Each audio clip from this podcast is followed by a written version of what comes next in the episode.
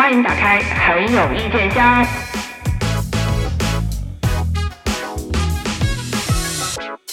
你想红啊，导演？你想红的话，你就拍烂剧嘛。你不拍，我们怎么知道你想红呢？虽然你很有诚意的搞一些噱头，可是你还是要直接说你想红嘛。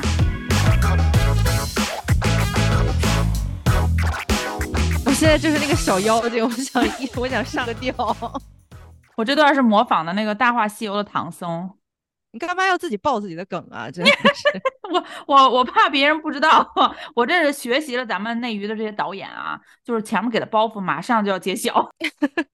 绝不给一丝一毫的空间让观众思考自己的梗，自己的自己去刨是吗？对，今天这些剧又是一个特别嗯特别工伤的工伤的，不是，首先这个咱们就要讨论这个他是谁，打脸又不打脸的一部剧。我就说咱们不适合推荐剧吧，其实不打脸，就是说我们推荐的时候，它还没烂呢，所以我们当时推的时候就是刚看前几集，觉得可以看一下。就是我们节目一上线之后，我们就在评论里边回复大家，后边就不用看了。我 觉得是果不其然，嗯，打脸是因为我们之前也老说嘛，就是哎，我们就是起一个鉴别作用，吐槽一些烂剧，你可以不用去看了，其他剧你可以愿意去看就看嘛。当时看那个他是谁的时候，再加上之前可能因为狂飙就觉得应该是有保障的，然后再加上也不知道这个也不知道这个这个感觉是从哪来的哦。哎，对对对，然后我们就就说那我们就不然就推一下剧，然后我们就尝试着推一下，哎，结果推的时候还才看到第六集左右吧，六七集。然后节目上线的时候，大概八集了。对，节目上线的时候就快已经到十集了，我记得。然后就发现，嗯，后面就哎，怎么回事呢？就觉得打脸了。就是你看推荐这个剧不好，我自己觉得不打那个不打脸，是因为我们就说优酷播不出好剧吧，他真的播不出好剧，真的是真的是 自己没出息，自己不长脸，就不能怪我们。我跟你说。对，然后前一段时间，因为他后来不是就后半程实在拉垮的有点太厉害了，就是就算那个女主吧，或者说这个张译角色的那个爱情线，这个女孩子塑造的角色塑造还比较可以，但是也架不住你一个刑侦剧，就后边又各种各样爱情戏，还站住，还怎么样，就搞那种特别直男的恋爱梗什么的，就哎就很煞风景。就是你让我看看破案不行吗？对，因为他本身当时那个噱头不就是说他是根据白银案和一些当时那些大案改编，我们才觉得就是对那段案子本本身是了解过，然后才愿意去看这个剧嘛。当他这剧播到后半程，就是它里面还又串了那个什么电机厂的那个，就是还要跟涉黑有关系。黑恶势力，对对对，对对对对，当时就已经觉得，嗯，如果他黑恶势力那段是一个辅助线，就就顺带提一下，然后顺道把那个也破获了的话，就觉得也可以接受。但是后来就哎。咋从第第九集开始就开始发大时间来讲那个就是电机厂那个案子，也那也不所谓案子吧，就是那个涉黑的那一段嘛，就感觉他又想给你讲这个刑事案件，就是连环凶杀案，然后呢那边又想点涉涉黑，就是为什么不能挑一条主线讲呢？非得把所有元素，这这就是我之前我不是问过你吗？我说我就困惑，为什么现在这些导演编剧非要把好多好多的故事都就是。不能分个主次吗？如果你非要讲两个故事的话，非要不能，就是不能会平衡了，不会走路了是吗？就是这不没不具备这个能力，你要求太高。我跟你说，就是好的内容，不管是什么影视剧作呀，还是说文学作品啊，还有包括甚甚至艺术美术作品、雕塑作品，好的作品，它其实都是会做减法的人才做得出来的。就是你得舍得放弃一些不必要的东西，而且你那个放弃的点必须非常的就是 precise，就是非常精准，什么该放弃，什么不该放弃。恰恰这种能力是咱们国内编剧真的是不具备的，要求太高了。因为之前像咱们看过，我看过，我比较喜欢的这两年，就是比如说《狂飙》，加上之前那个《扫黑风暴》，他就专门讲涉黑嘛，我也。不会再去有一些旁枝末节讲其他。你说他人物有没有感情线？也有感情线是在叙事的过程当中发展的，你不会觉得很突兀嘛？嗯。然后像我们之前看一些比较经典的迷雾剧场的那些剧，我就觉得他就是悬疑破案，他就不会给你讲其他的。有的甚至都没有感情线的发展，你就觉得看着很酣畅淋漓。包括我们之前聊那个《黑暗荣耀》，嗯嗯，它主线就是复仇，即使它后面那最后那结尾的几集有一点点讲男女主的那个。感情，虽然我们不愿意看啊，跳过去了，但是它它至少占比是非常有限的。对对，对，所所幸它的那个分量没有到可以就是扰乱大家视线的程度。对对，就是但是大部分的剧怎么看上去都是。啊，哪头都要占一点儿，好像恐怕我那一个故事讲的不完满，你不满意，所以我就要都讲一些。就是嗯哼，改不了吃，那嗯哼嘛。但我跟你说，我后来是那个那个剧快播到一半的时候，就是咱俩不都弃剧了吗？我还偶尔关注一下那个，因为他微博时不时不还上一下热搜嘛，就是进展到哪一步了，我还关注一下，看看有没有精彩的，我愿意再回去看两集，然后我就看。都到大概快到大结局的时候，开始就又回到那个案子嘛，然后就说那个那个哪一个被杀害的女生，现在怀疑是谁谁谁，又开始问，我就看那个热搜，我说他是谁？我突然 get 到了他剧名的来历，你知道吗？就是你看到你从第十第八集控到第十八集的时候，他在讲那个受害者，就他是谁？这个名字好耳熟，但是你想不起来了，因为他空中间空的太久了。然后后来就是真的一点没有悬念，就是你大概你猜到那谁是凶手，那谁真的就是凶手。对对对，我记得他们大结局播出之后也买过一个热搜，就是那个什么凶手居然是他，你想到了吗？我当时看想到热搜，默默的嗯，我确实想到了。这个意外好不意外啊！我好觉得那个可惜的就是很早之前，我就在节目里小书童讲过，就说国内的那个是导演体系嘛，然后编剧特别，我们也都知道，好像编剧一直特别受不到重视，话语权极其有限。嗯，然后这个剧就是它结尾之后，很多人不就吐槽嘛，就是你明明前面开篇挺好的，你为什么后来就是拉垮成这样？为什么要花那么大量的篇幅去讲这个男女主的感情线？就是好像又变成那种家长里短的恩怨情仇的那种。呃，磨磨唧唧的那种感情故事嘛，说不是我们想看的。然后后来那个编剧好像是叫吴迪吧，他出来就撕了，他说因为后半程剧本不是他，没有用他写的，用的是那个监制写了一版。其实就是之前我们说国内影视剧什么的是导演体系，但是其实导演再大也干不过导演背后的投钱的人嘛，就监制们嘛。就是你导演再牛也不如监制的钱牛啊，所以这个监制觉得自己很有才，写了一版剧本，那就直接跳过导演，跳过编剧，直接决定了这个主角的感情线走向。我就觉得这个监制，因为我黄磊以前不是也老干监制嘛，王俊的那 些戏都他都是他监制嘛。就是一般像监制，就是如果你是纯纯是那种投资人的那个监制方法吧，这个就比较简单，比较清爽一点，就是人家。充其量就是给你塞个女演员，对吧？充充给你塞个女二，塞个女三这类的，你就用就行了。但是至少人家不太会改改变你这个剧情的走向。但是像这种有点子艺术追求的、艺术追求的这些 监制呢，他就觉得我是监制，那我就要对吧？把把控你这个剧情的走向，我告诉你啥时候是高潮，啥时候你得加一个小分支什么的。这种监制是最烦人的监制，就是。你要是能干一流导演、一流编剧，你横不是横是不能去干监制的。你去干监制，就说明你在创作上确实水平是不行的，有局限性。对，但是这样子的监制呢，他又特别的不，你知道，就是不甘心，所以就特别容易坏事儿，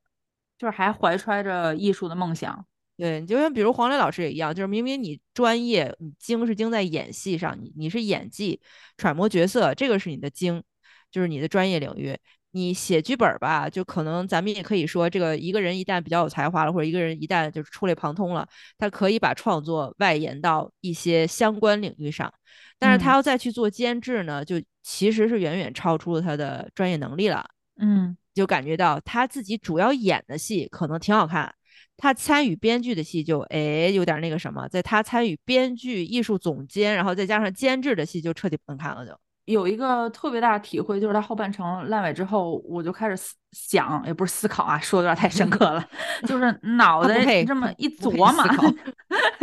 就说怎么怎么这些人这么喜欢，就是在比如说有限的集数里面，他们是怎么做到在三二十四集到三十六集的一个剧的篇幅的长度里面，做到又注水又能加入大量 元素的？我因为。那天我想说，你这种面多了加水，水多了加面的过程，是一个非常动态的过程。哎，好奇特呀！他们是怎么做到的？就是一边注水，一边又能加入大量的东西，但是这些东西又都没有什么呃关联性，是吧？对对对对对，就感觉呃东一榔头西一棒槌的那个感觉。就比如说，有的时候我我们想讲一些就是跟女性相关的这些话题那些剧，它就是明明你的叙述，比如说你讲职场吧。你可以好好讲职场，你可以通过你的故事的描述，加上演员的表演，对吧？就是你在职场发生各个故事来体现他怎么一个成长的过程。可是我们现在就是讲这些剧，偏偏要是你职场是一回事儿，你你每天怎么体现你成长，就是每天说大量的台词，就是他有很多很多的输出，可是他在职场上没有脑子，或者他是一个恋爱里的傻白甜恋爱脑，就是他。他是傻白甜，我以为你要骂人了。就是对呃，我这我这里可能内涵了一部近期又上映的第四季的一个剧啊，就是说，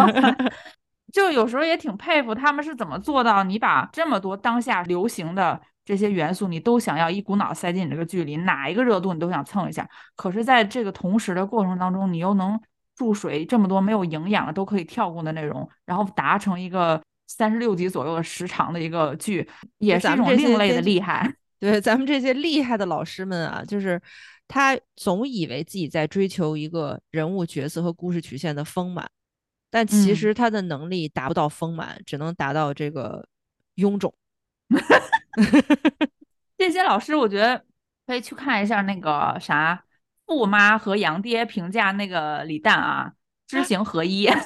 就是你们但凡写你们这个角色，他不是知行合一，他是行知合一 啊！对对对，你们但凡写你们这个角色的时候，你琢磨琢磨，他是不是行知合一，就是表里如一。大概你这要求真的真太高了哈！你这，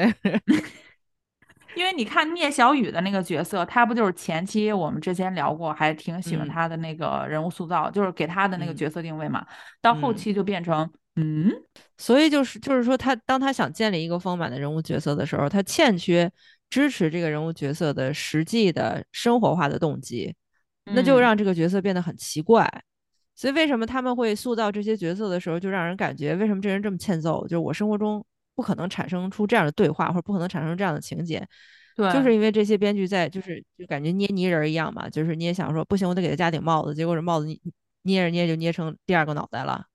就感觉他，嗯，说出来台词的那一瞬间是一个那东北姑娘，嗯，好家伙，咱就咱就这么做，然后但采取行动的时候就变成不是地域歧视啊，就是变成了一个，嗯，温我我看你往下怎么说，就是呃，变成了一个小小家子气的东北姑娘，就只是说只形容，就是说编呃不是编剧，就是监制。监制老师们把我们这个角色塑造的有点太不切实际了，就不只是女性角色，其实男性角色那个张译演那个角色不也是吗？他身怀着那个为陈山河报仇，就是发誓一定要查清这个案子，然后到后半程也是只是陷入了一个恋爱脑嘛。就是我其实不是太爱看张译张译老师在戏里边谈恋爱，就我也是我我他一谈恋爱就让你感觉像就就你是要谈恋爱还是想打人？就。我我感觉，我每次看张译老师跟女生谈恋爱，我感觉他马上就要带那个带他去那个操场说来单杠环绕对对对对圈儿，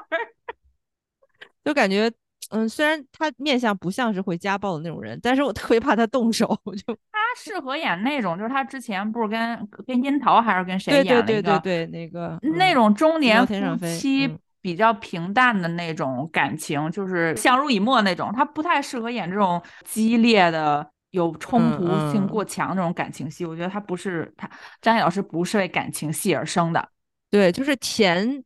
在他身上就是总是怪怪的，他不适合甜宠剧场了。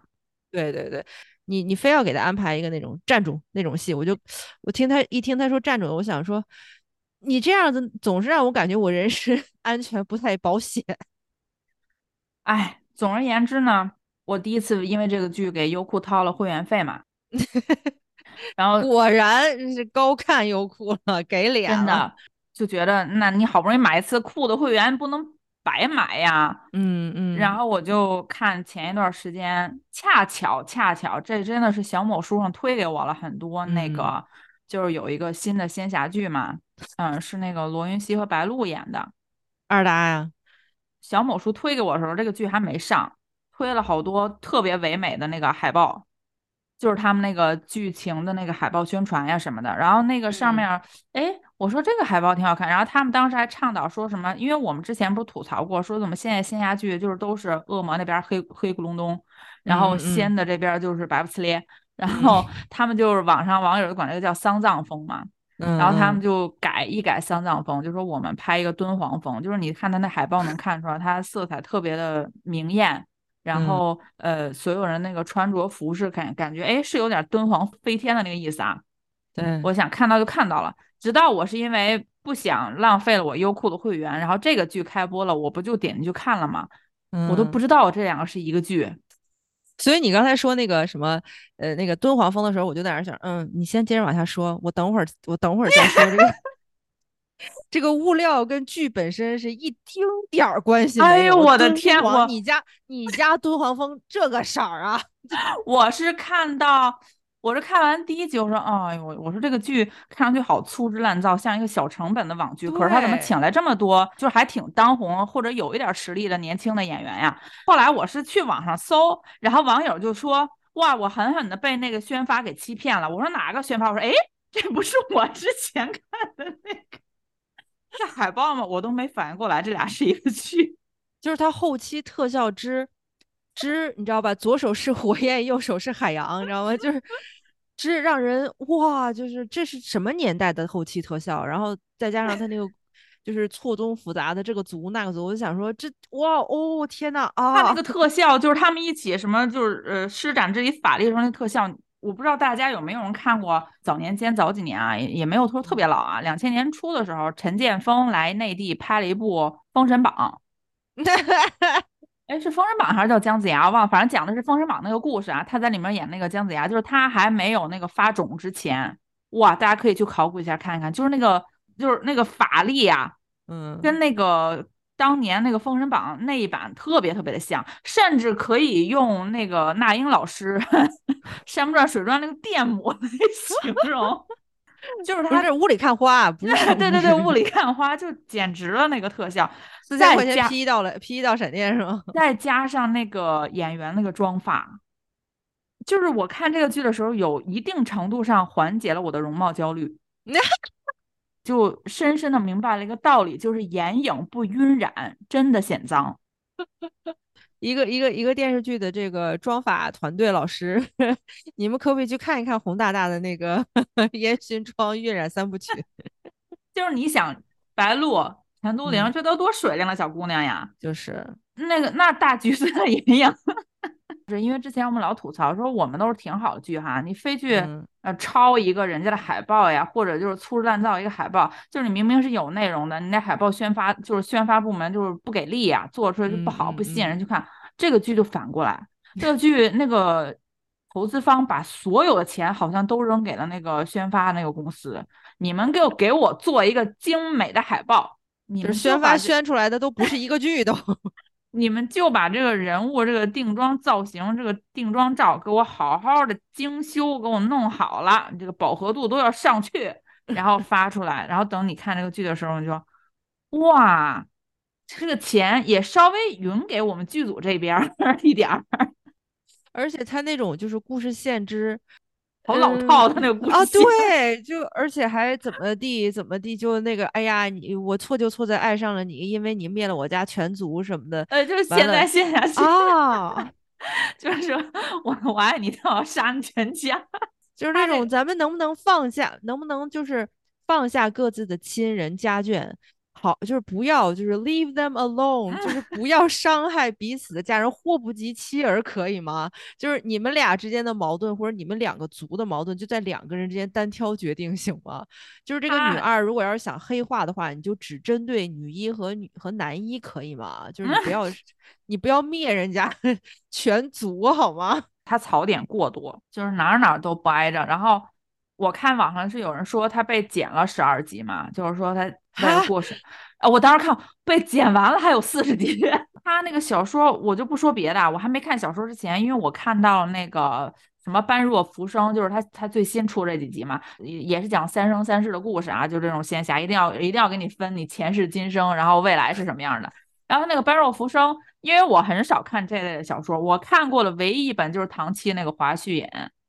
然后他那个故事就跟华胥引那个第一个故事一模一样，就是当时那个故事，我记得还拍过电视剧，是蒋欣和袁弘演的。哎，这个就是网文界他们有没有这个就是知网这这类的查唐重的七也是东西抄啊，但是就就是感觉就是说他们可不可以就是自己内部设立一个机制，能不能查一下重啊？就是出版之前，他们不是有那什么调色盘可以查，但是他也不在乎吧？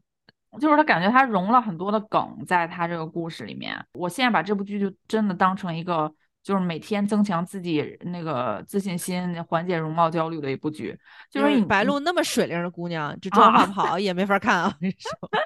给他那个妆造真的是，然后然后那个男男主就是那个罗云熙，不是每次都给他好几个镜头都给他扎那个特别高那个高马尾嘛。把那眼全都吊起来，他每次出现那个高马尾，我不知道为什么，我那个脑子里回想的都是那个徐佳莹那首歌，闽南语的那个 “身我身白马是吧？心卡北北。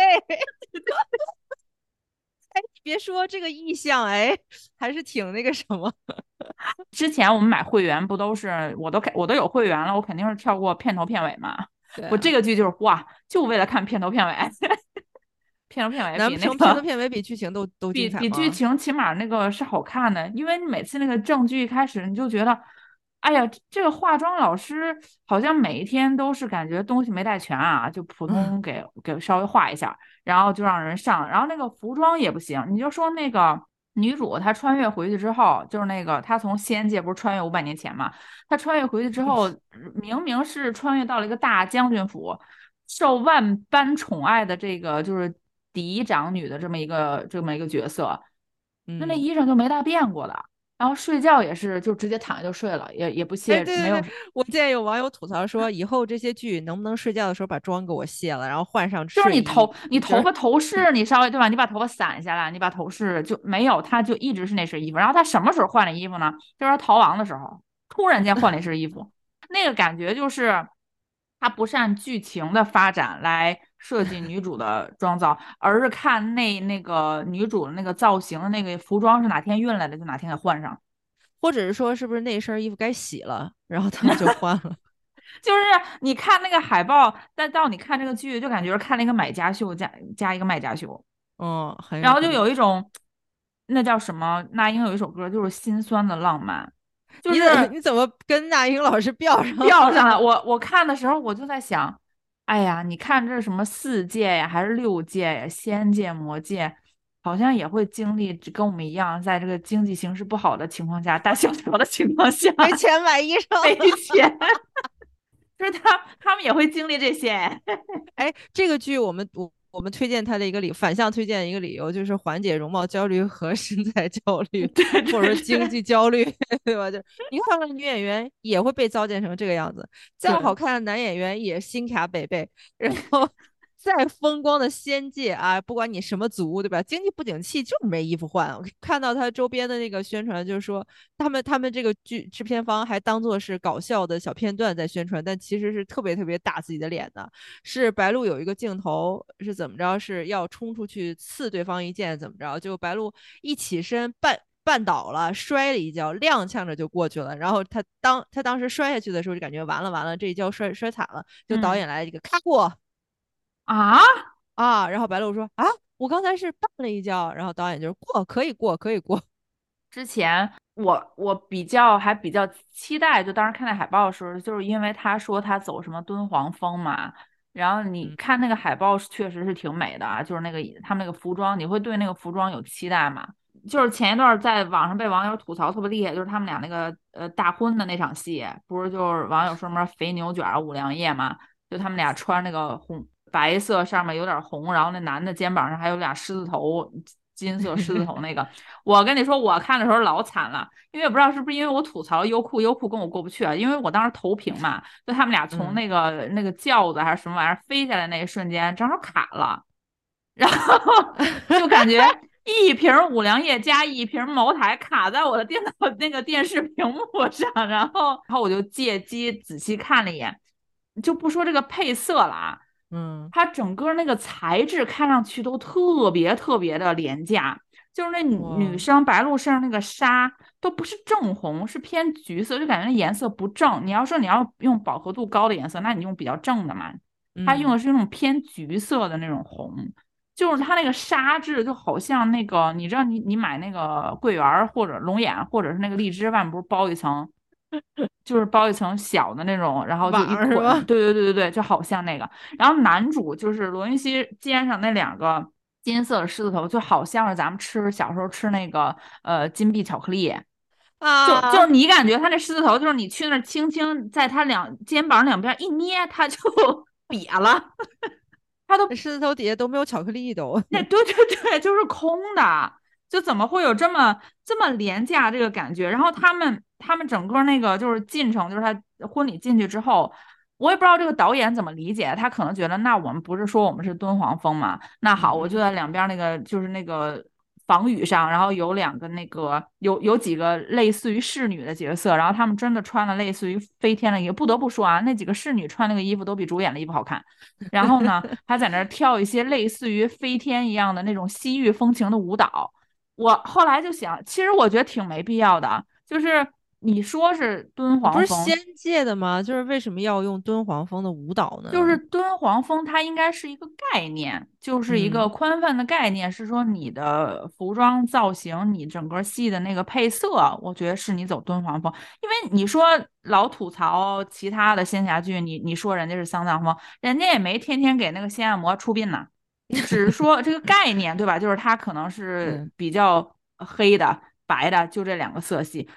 但是你好歹人家那个材质很重要啊，你人家那个仙儿穿那个衣服是有飘逸感的，你感觉那个仙儿马上就能下一秒就能飞上去了。可是他这个服装那个妆造，再加上那个重重的敦煌风的那种头饰，你就感觉他这辈子都飞不上去，定他就只住了是吗？只能做一个凡人，扎在地上了。很杂。它也是属于这儿讲一点，那儿讲讲一点，前后又有点连不上。我也不知道是不是因为它剪了十二集有可能，有可能是的。但其实像这种剧情，我就觉得，即便就算连上了，又能怎样？就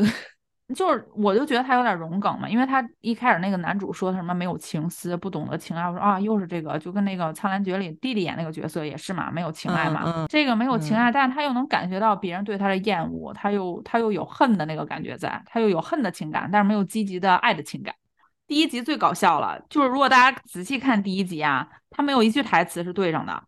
演员和配音演员就是表演的演员和配音演员拿的是两个剧本儿。确实以往我们会说，呃，可能你看看到第几集的时候，有那么一两句他改过了，那你知道是可能是为了过审或者什么的。他整个那一集都是对不上的，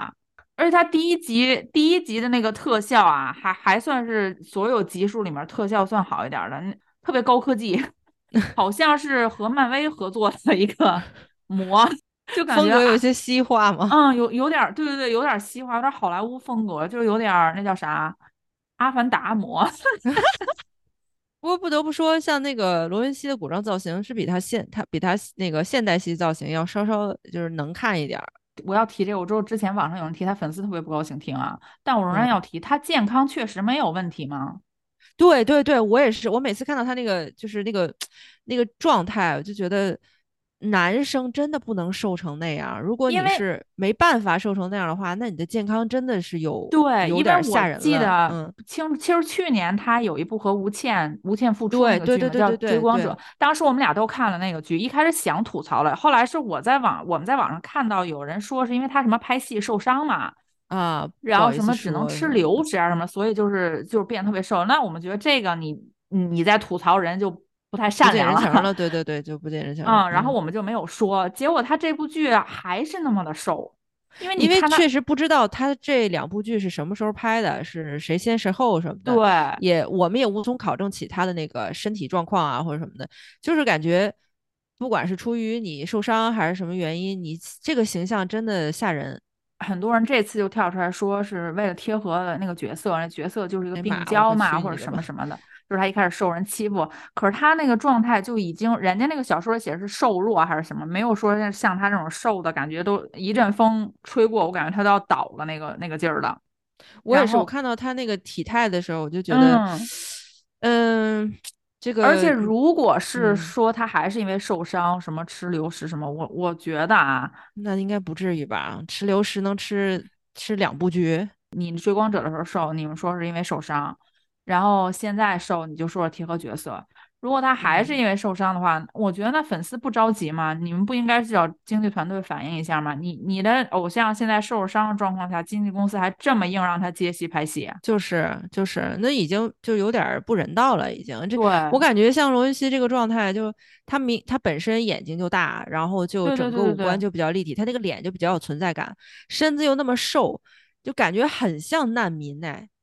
然后演了一个仙侠剧，嗯。嗯，我记得他出圈儿，当时就是很多人说，呃，吐槽说那个说他好像男二，但是给自己加戏，怎么他戏份越来越多嘛？嗯然后。当时我是因为这个认识他，因为我点开，我因为我说这小伙子长得真好看，当时不是管他叫那个古装美男嘛，嗯嗯，然后我说这长得挺好看的，加点戏加点戏呗。对不起、啊，颜值即正义，对对对，嗯但是到到后来就是这个这种持续的这个颜值，因为他一瘦下来之后，他整张脸就是他都有点缩腮了。对对，就很不健康，看着让嗯人担心，让人不舒服了。就不是这个戏，它的后期真的很妙，很妙，就是它既有一种廉价感，但同时又有一种就有一种煤老板砸钱不知道砸在哪儿的感觉。怎么让它更贴合那个故事线和更现实？就是它并不是想营造出一个大家就是想象中的仙界这个样子，而是而是好像是做出了一个游戏的感觉。同样的这种说是网游风，哎，对对对 对对，很像网游风。资方啊，可能是在玩套圈儿，你你知道这游戏吧？就是我现在有一笔钱，我套着哪个，我投哪个。很遗憾，我不能把钱花在你们所有部门上，所以我就只能这个剧里面就是他有一个之前我刚才已经吐槽，就是他为什么要让所有的这个演员台词都要那么多，心理活动一定要讲出来，背景音一定要多，就是充斥着没完没了的台词。分分钟都不给你思考和留下你空余的时间，让你回味一下之前的哎这段感情哎，冲突。现在烂剧好像都这个风格哈。第四集还是第五集，它有一个妖，就是这个妖是他是专门抓人的那个梦魇，养养一个什么花，然后那个嗯花就是为了让他能成魔，他从那里吸取养分，所以谁做噩梦什么，他就把这些人逮走。然后呢，他逮的那个过程中，他每一段都要一直说，一直说，一直说。然后我就想说，大姐，你怎么才能成魔？人狠话不多，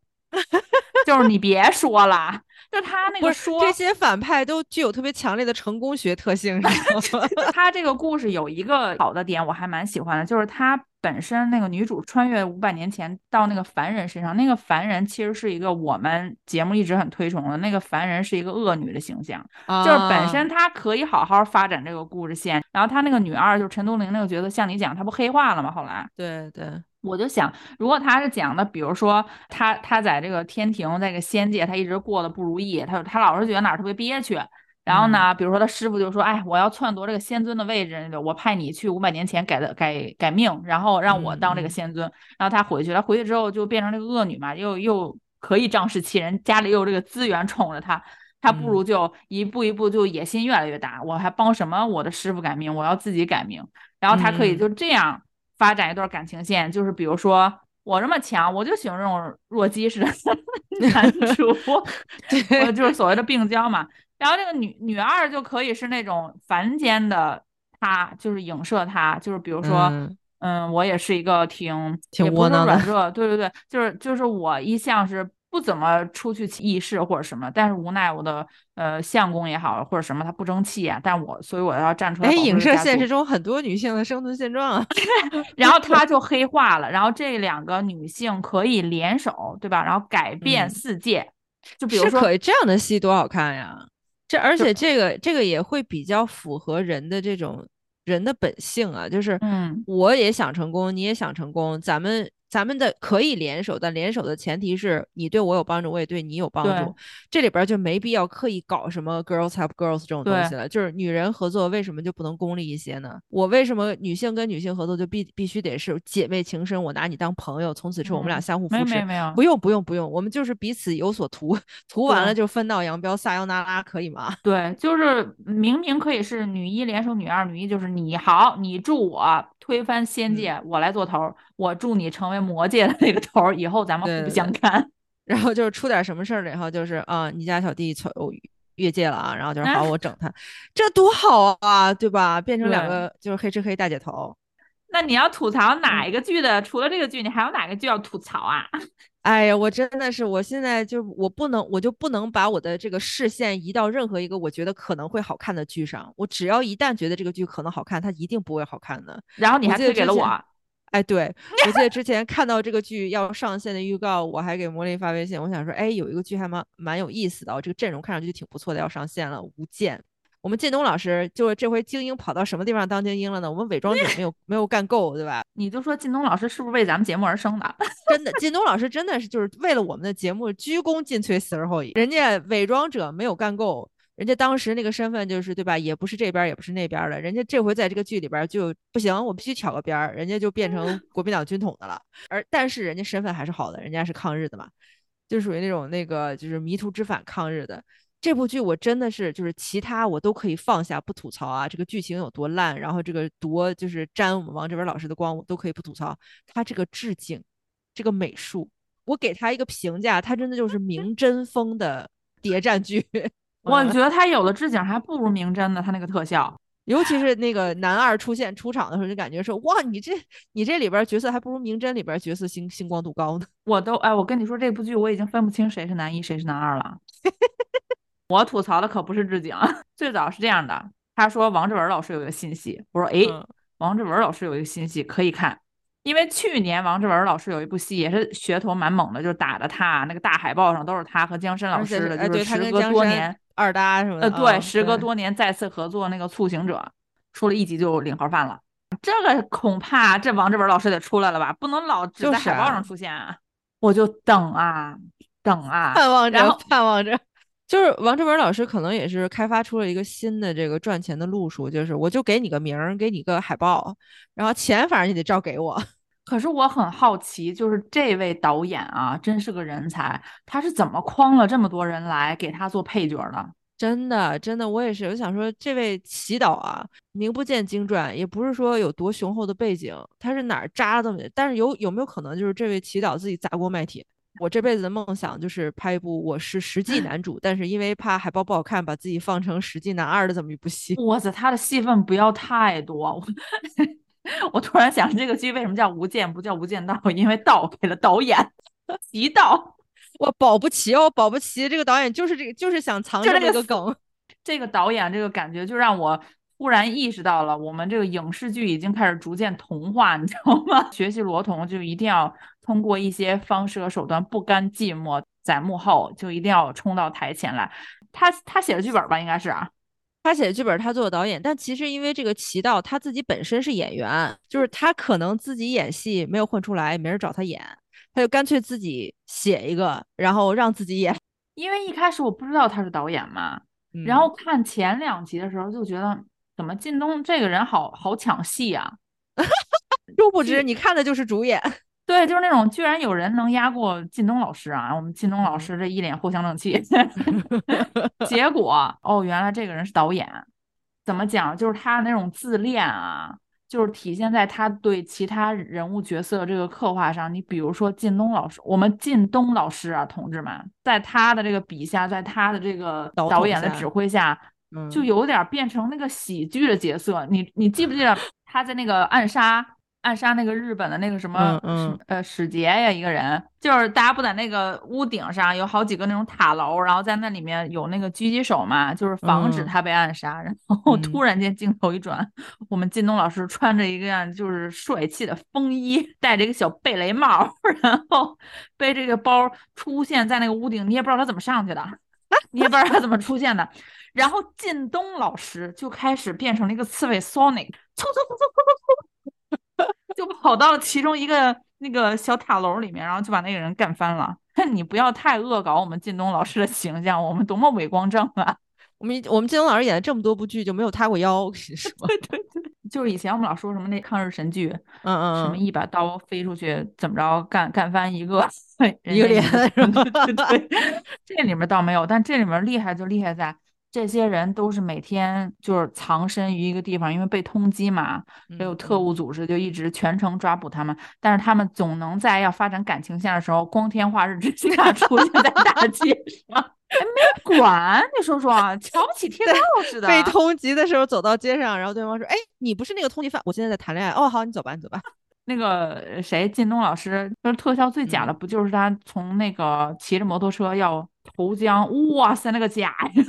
就是他何止是那些方面假，就是他第一集，大家如果不想看付费看后边集的话，前几集里边在船上，你看那背背景那个海有多假。就是恨不得恨不得直接给你就是舞台剧的那个背景，你知道吗？就是画几张大纸板儿。船上的时候那么搞笑，就说你看到就是王丽坤演那个角色，说你看到那个女生，呃，就是来进来暗杀这个女生长什么样子？说没看到正脸，看到一个背影，然后就还特意切了一个镜头给他那个背影。哎，那全船只有他是这个发型。他讲说好，把这些你的单身上船的女生都集中在甲板上，然后靳东老师就为了莫名其妙就非要决定要保他，对吧？那我我就装作你是我的未婚妻，那你好歹那那一船上都是日本人，嗯，你好歹你保护他到上岸吧。哎，等到早上，这个女生莫名其妙就哎，我就给了一封信，我已经走了。就是日本人就属于那个，就是还那个甲板上盘查一圈就完了，下船时候 哎该去哪儿去哪儿，我们就不管了。靳东老师。你没发现他每合作完一部剧，有几个新演员，他就能带到下一个组吗？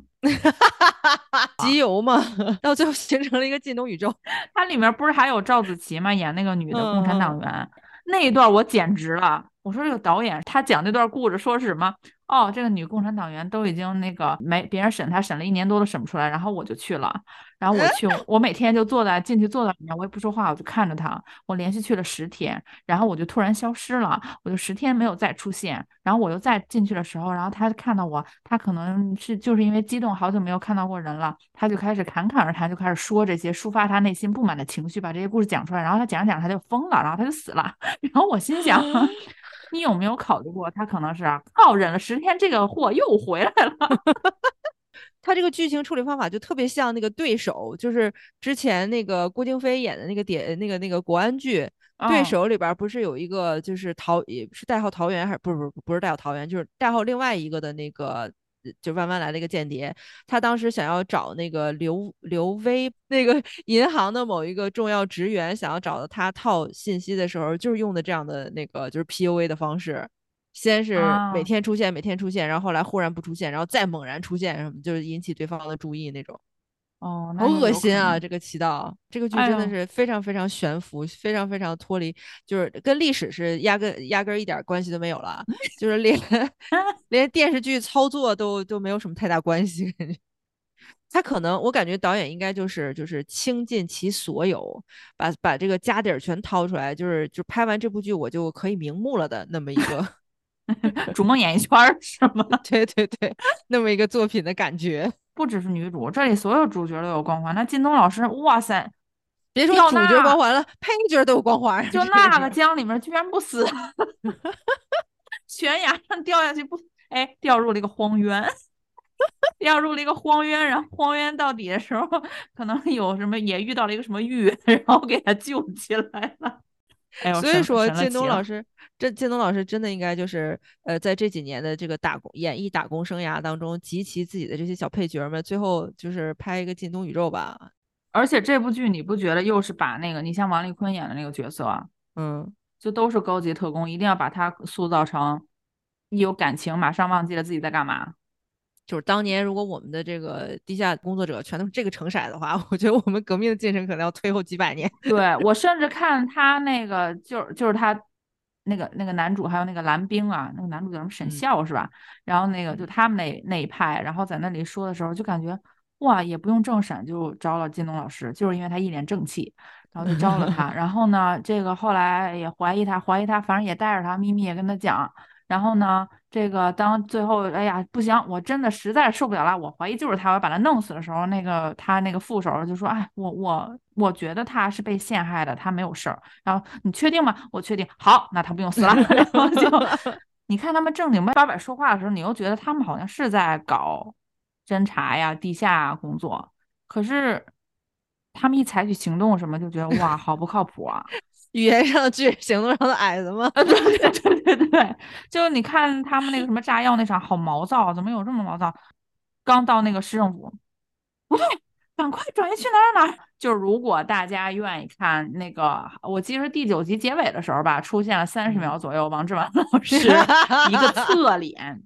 打电话，那个台词真没得说。嗯，对对对对对，他台词好清楚。社交媒体上也推来着，嗯就是说王志文老师的台词真的呃就是出神入化的，怎么怎么样。我想说，哦，你们真的是有脸把人家放出来啊！而且他太坑人了，就是因为我等到第九集的时候，我一想就是已经快进的看，就是呃就不是那种倍速啊，是快进，就是哎跳跳跳跳跳跳，对对对对对，就跳到结尾的时候，我马上就要说，哎呀这集又没有，哎出现了，就你差不了就跳过去了就比较阴险嘛。就是你要说，哎，我都看了九集了都没有，说怎么可能没有？你没有仔细看，啊，对，就在第九集最后三十秒。三十秒。但是我是有有王志文老师吧，是吧？有，行行，有确认了，有就行了，有就行。对，他们有没有考虑做一个彭综啊？就是把所有这些，呃，像之前吐槽那个《长月烬明》，就是那个仙侠剧，你知道那个嗯剧，就是你老说，你刚才老说这导演怎么这样导，怎怎么搞的这个镜头剪切那个特效，你知道这个剧导演曾经导过什么吗？我是后来看网上网友说才知道，他导过那个《孤芳不自赏》，就是大宝贝的那个剧。哎呀妈呀，就 是一哎一脉相承的，就是主角在里面就是吐血、受伤、吐血。然后我就想，胡华道老师吧，我觉得有可能也是听命于导演，或者是那个钱分配不均匀，人没钱就只能嗯买一个橘色眼影。我在想，之前不是你看那个韩韩版的那个《Running Man》里面，就是人家原版的那个，嗯不是经常有那种就是几吐槽，然后后面就有那个影儿在那个那个那那叫什么呀？那个幕布的后面有你一啊个剪切对对对的影子，然后你可以吐槽，给你加变声器嘛。然后啊就有没有这种剧组的工作人员来参加这个节目，就是吐槽？咱们可以限定，比如说今天今天是的，我们专门聊二零一六年的剧，然后对，这个梗过不去了。然后二零一六烂剧幕后人员吐 槽专辑，剧组人员就可以来。如果如果说你是你跟导演关系特别好，你就想助他黑红，你助他红一臂之力，你也可以不带变声器。如果你是觉得影响你自己以后的工作前途，你也可以带变声器嘛，然后你就可以吐槽。然后咱们就通过一轮一轮吐槽，底下请这几个导演，大家就互相猜，自己投票，觉得是不是我还是你。在在最后获奖的这个导演就可以，对吧？就是你不是想做罗彤嘛，就是影视剧界的罗彤，你可以出来，就是奖励你一个半永久的纹眉，让你先 先于梧桐先把这个眉纹上。这个综艺节目的奖是半永久。